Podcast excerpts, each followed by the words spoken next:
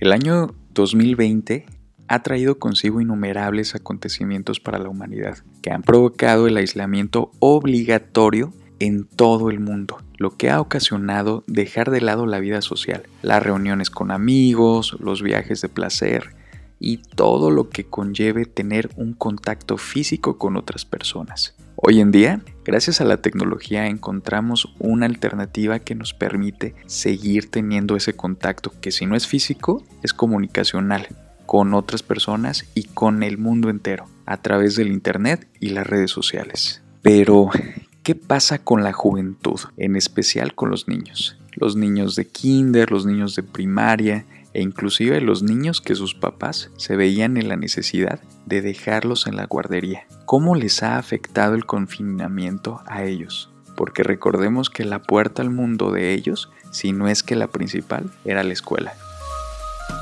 Hola, ¿qué tal? Bienvenidos a este, su podcast Mejor que ayer, con su servidor Fran Díaz.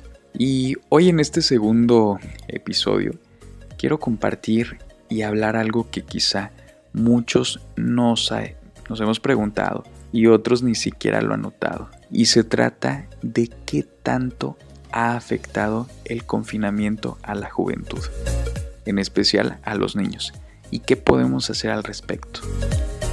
Hay muchos datos interesantes si googlean todo esto, lo que ha pasado, sobre cómo ha afectado psicológica, emocionalmente a los niños.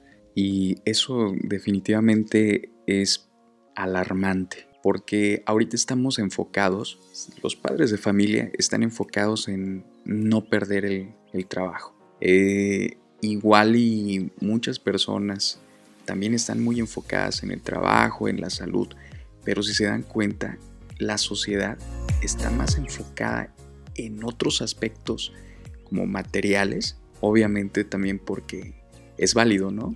Ante estas situaciones, lo primero que debes de pensar es sobre la supervivencia y principalmente por la de la salud, pero se dan cuenta cómo están dejando de lado a los seres indefensos que en este caso son los niños. Y déjenme les digo, eso sí, no todo es, es malo en esta situación. También hay cosas buenas y hay cosas positivas que debemos de rescatar. Eh, y a esto me refiero es de que ahora con la nueva modalidad de, de clases en línea, ¿qué es lo que está sucediendo? Bueno, pues está sucediendo que ahora o sí o sí se están involucrando más los padres de familia con los niños. Porque, seamos sinceros, ¿cuántos padres de familia iban cuando todo esto, entre comillas, era normal? ¿Cuántos padres de familia visitaban sus escuelas de los niños, a los maestros y se informaban? Se informaban para saber el, cómo iba su hijo en este aspecto. Pero realmente me atrevo a decir que la gran mayoría no podía. Y ahora con todo esto se están involucrando, quieran o no, se deben de involucrar. Entonces, ¿eso qué lleva?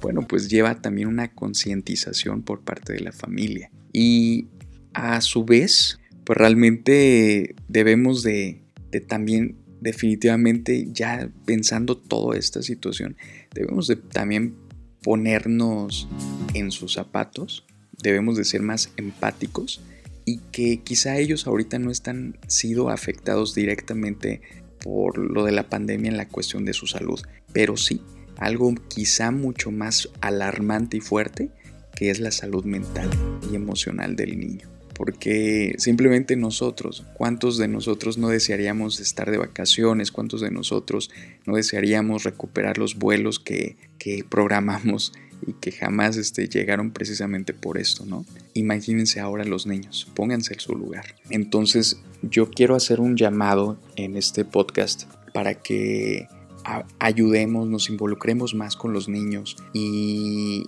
y que veamos de qué forma podemos ayudarle. Definitivamente para ayudar, yo soy de las personas que cree que para ayudar a alguien necesitas tú primero ayudarte. ¿Y cómo en este caso? si eres padre de familia, si eres madre de familia, definitivamente debes de centrarte y decir que, ok, son tiempos difíciles, son tiempos duros para muchos, pero realmente esto es lo que te ayuda a crecer y que inclusive ahorita muchos están viendo su vida laboral en peligro, pero pues creo yo que es más alarmante ver la vida emocional de tu hijo, en este caso, en peligro, ¿no creen? Entonces, ¿cómo podemos ayudarles? Definitivamente, uno, echándole ganas uno mismo, porque realmente nosotros somos el ejemplo de, de los niños. Los niños todo absorben, todo ven y todas las actitudes que tengas, tanto emocionales como quizá físicas o verbales, todo eso los graba, lo, lo graban porque son unas esponjitas.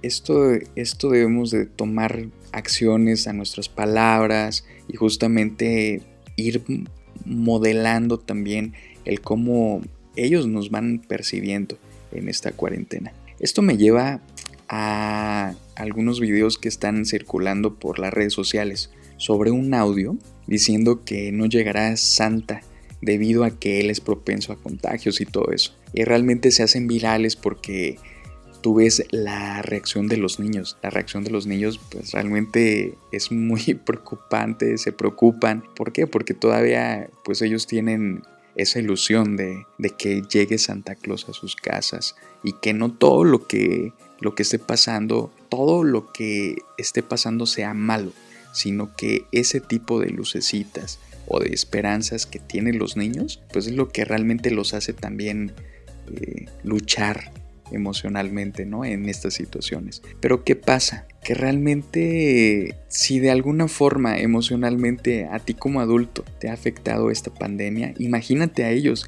que son muy buenos observando, son como pequeñas esponjas que absorben, como bien lo decía, mucho el estrés, mucho el miedo de los papás y si no tienen una explicación de lo que está pasando, pueden imaginar cosas peores que la realidad. Y a esto, y a esto me refiero, de que al momento que se creen esos audios que circulan y que uno como papá le pone a eso a sus hijos, oigan, qué, qué mal creo yo que están haciendo. ¿Qué tanto están afectando al niño en esta situación?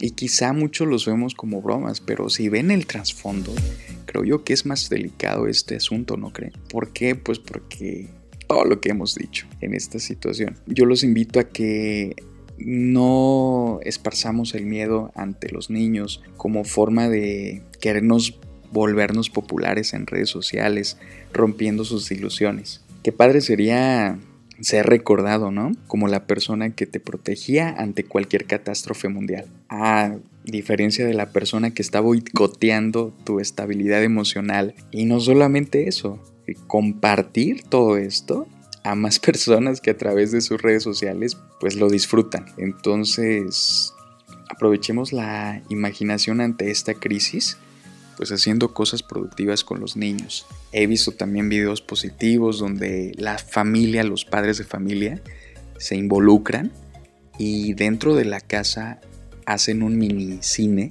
y les habilitan la sala a modo de que sea una sala de, de cine donde les dan palomitas, les dan snacks y todo eso. Qué padre, ¿no? Eso, eso creo yo que vale más, suma mucho más. Entonces, moraleja, si eres padre de familia, creo yo que la mejor forma de ayudar a, un hijo sería dos cosas, la paciencia y el amor. Podrás tener mucho amor a tu hijo, pero si no tienes paciencia, olvídate que las cosas van a salir bien. La paciencia es una virtud que se debe de pulir día a día, día a día, como padre de familia hacia los niños, definitivamente. Y no solamente eso, si lo ves en todos los aspectos de, tu vida, inclusive en la relación sentimental, obviamente también esto lleva de la mano el amor y la paciencia, sin dejar de lado el respeto hacia la pareja. Pero definitivamente en caso de los niños sí deben de tenerle mucha paciencia y eso es lo que pues yo los invito a que hagamos conciencia y que apoyemos un poco más a la juventud, a los niños en este aspecto. Entonces, pues sin más por el momento, yo me despido. Este fue el segundo episodio del podcast Mejor que ayer. Me dio mucho gusto que me escucharan. Gracias por acompañarme. Nos vemos para el próximo podcast que seguramente va a ser mejor que este. Les habló su amigo Fran Díaz y recuerden ser mejor que ayer y mañana mejor que hoy. Hasta luego.